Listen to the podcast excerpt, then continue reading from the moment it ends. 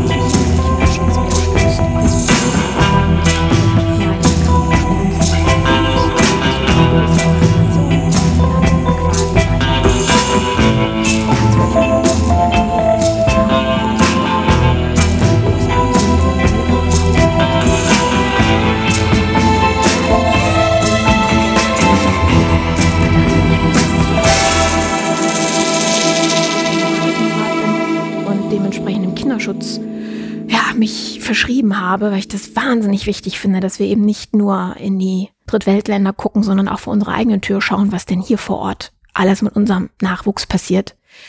Und ja, dann hat mich das natürlich umso mehr geschockt, denn es ist, wie gesagt, ein Foto hochgeladen worden auf meinem oder über meinem Account, was dem Kinderschutz absolut widerspricht.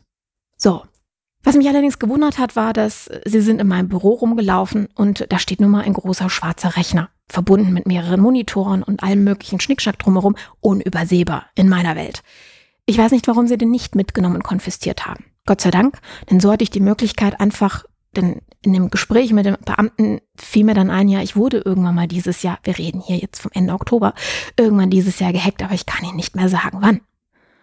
Naja, und dann, äh, nachdem ich so ein bisschen wieder zu mir gekommen war und äh, mein Netzwerk auch schon mal aktiviert hatte, Leute, da war doch mal irgendwas, könnt ihr euch noch dran erinnern, findet ihr irgendwelche Postings in WhatsApp-Gruppen oder ähnlichem, die mich entlasten, weil ich hatte ja kein Handy mehr. Und fand dann Gott sei Dank diese Nachrichten in meinem E-Mail-Postfach. Ich rief dann nachdem ich mir dann ein Telefon organisiert hatte, die Kripo anfragte, was ich jetzt machen sollte und ähm, schickte ihnen dann diese Daten, unter anderem auch mit dem Screenshot von dem Instagram Story Post, dass ich genau in dieser Zeit gehackt worden bin. Diese Akribie oder nennen wir es Mitteilungsbedürfnis, wie auch immer du das benennen möchtest, hat mir wie ich jetzt schon zweimal betont habe, den Hintern gerettet. Denn diese ganze Odyssee dauerte dann eben nicht ein halbes Jahr, sondern sechs Stunden. Denn ich war dann um mittags, um die Mittagszeit im Polizeipräsidium, habe meine Aussage kundgetan, habe auch meine Daten, sprich meine Geräte zurückbekommen und ähm, ja, bin mit den Worten, sie bekommen demnächst ja das Schreiben vom Gericht entlassen worden. Sowas geht allerdings nicht spurlos an einem vorbei. Warum erzähle ich dir das? Es braucht jetzt übertrieben formuliert, um anschaulich zu schildern, ein ganzes Leben und einen Ruf aufzubauen und eine Minute, um jegliche Reputation zu zerstören. Ich habe mit einigen in dem Zusammenhang äh, danach auch gesprochen und telefoniert und äh, sehr viele waren schockiert darüber, was denn da passieren kann. Der Wahnsinn an dieser Geschichte ist, dass die Kripo wusste, dass ich das nicht war. Weil sie halt im Protokoll von Facebook gesehen hat, es ist eine fremde IP mit einem Namen, ja, der noch nie irgendwo im Zusammenhang mit meinem Account aufgetreten ist und ausgerechnet dann findet dieser, naja, Rechtsverstoß, nennen wir ihn mal so, statt. Doch, rechtlich gesehen bin ich Accountinhaberin und deswegen muss erstmal bei mir nachgeforscht werden. Da allerdings auf meinen Geräten keinerlei Verhalten oder Beweis für ein Verhalten dieser Art nachweisbar war und ich eben diese Paarbeweise aufführen konnte, bin ich da vom Haken gelassen worden und dann ist eben dieser besagte ähm, Mensch, dessen IP-Adresse in dem Protokoll halt hinterlegt war, dem gehen sie jetzt nach. Ob sie ihn finden, wissen wir nicht. Darüber werde ich auch nicht mehr informiert, leider. Aber so ist der Stand der Dinge.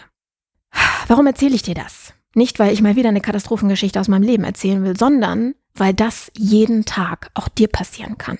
Bedeutet, bekommst du eine Nachricht über einen deiner Social Media Accounts in solch einer Art und Weise, dass dein Account gesperrt worden ist, dann bewahre das auf dann überlege, ob eventuell wirklich deine Passwörter sicher sind, wann du sie das letzte Mal, ja, erneuert hast. Und wenn du dieses Passwort öfter verwendest, solltest du auf allen Kanälen, die das betreffen, dieses Passwort auch erneuern. Denn irgendwie, und ganz ehrlich, Facebook ist, hat ja Tor und Tür dafür geöffnet. Weil wenn wir uns überlegen, wo du dich überall über deinen Facebook-Account anmelden kannst und das auch tust, weil es ist ja bequem. Ich muss ja nicht auf jeder einzelnen Plattform, wo ich irgendwo bin und sei es äh, beim Einkaufen, ja, beim Online-Shopping oder irgendwann anderem, mich mit einem separaten Login anmelden. Schwupps, ist irgendwo ein unserig sicherer Moment und deine Daten sind offen und von irgendjemandem geklaut oder werden weitergeleitet. Ja, Diesbezüglich ist auch Facebook nicht mehr meine Lieblingsplattform, war sie schon sehr, sehr lange nicht mehr, aber hat jetzt definitiv den Dämpfer bekommen, denn ganz ehrlich, denen ist das doch egal, ob ich Schaden nehme an der Stelle. Facebook ist dafür nämlich nicht verantwortlich, sondern ich bin als Accountinhaberin verantwortlich. Und ich sitze dann bei der Kripo, beziehungsweise werde morgens von sechs Beamten überfallen mit einem Durchsuchungsbefehl und einer Anklage, ja, die jenseits von Gut und Böse ist und einen echt belastet in dem Moment. So, was heißt das für euch? Ähm, ein bisschen wachsamer zusammen, was eure Accounts anbetrifft. Wachsamer zu sein, auch ähm, Menschen mitzuteilen, wenn Unregelmäßigkeiten passieren. Vor allen Dingen aber auch, wenn ihr solche Accounts habt, sie regelmäßig in irgendeiner Art und Weise zu bedienen. Ich sehe so viele Menschen, auch Firmen, vor allen Dingen Unternehmen im Mittelstand, die Accounts haben, die brach liegen und die Tor und Tür öffnen, um Schindluder mit ihnen oder über sie zu treiben und ihr am Ende als Firma dann, ja, von heute auf morgen richtig böse Probleme bekommen könnt. Deswegen, wenn ihr auf Social Media unterwegs seid, sorgt für die Sicherheit, habt ein Auge da drauf und wenn irgendwas passiert, dann informiert eure Umgebung, eure Mitarbeiter, im besten Fall euren Anwalt. Ja, in, in meinem Fall äh, hätte ich damals im Mai gedacht, es ist völlig übertrieben.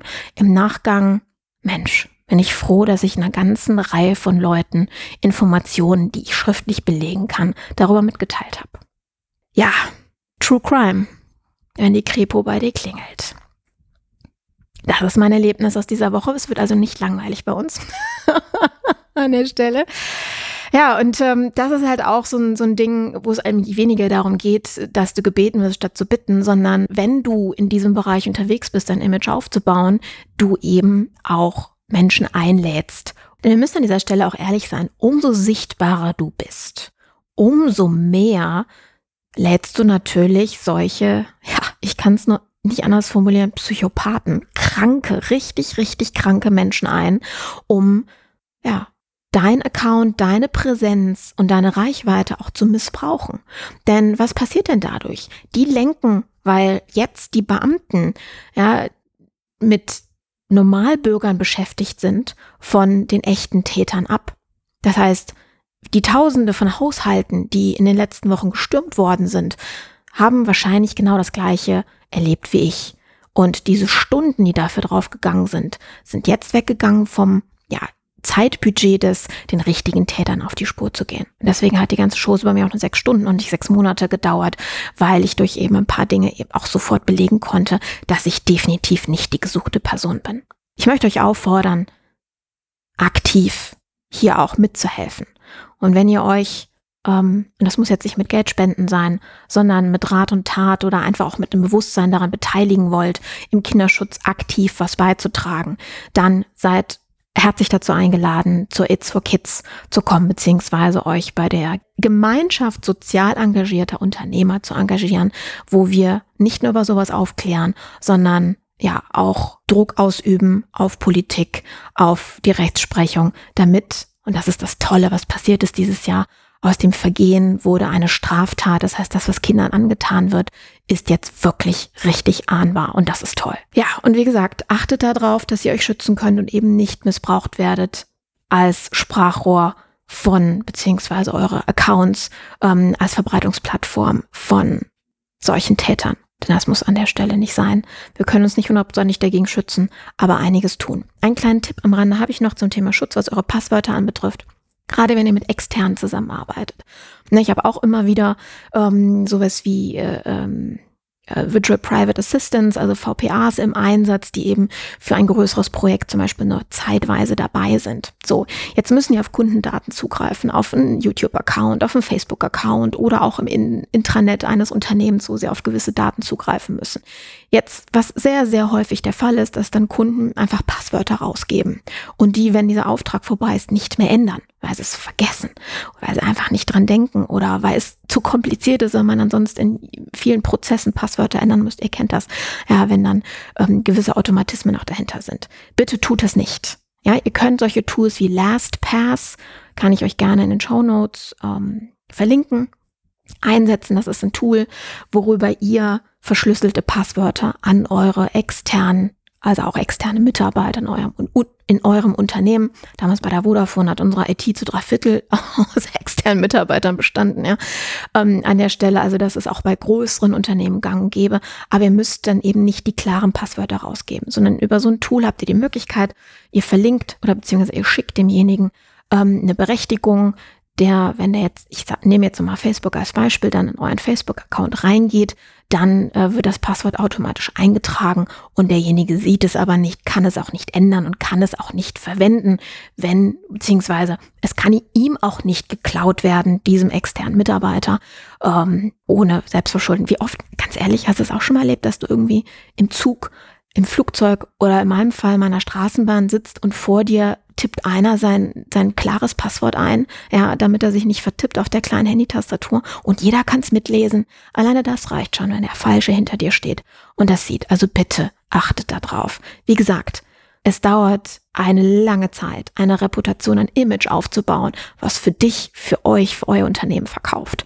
Und es kann so ein kleiner Moment sein, der diese Arbeit sofort vernichtet, wenn ihr Pech habt und euch nicht mit Beweisen sofort aus der Schlinge ziehen könnt und das andere Kreise zieht. In dem Sinne, passt auf euch auf. Und ähm, ja, wir hören uns nächste Woche mit ein paar weniger aufregenden, aber trotzdem auch spannenden Stories mit tollen Gästen. Bis dann, eure Kam.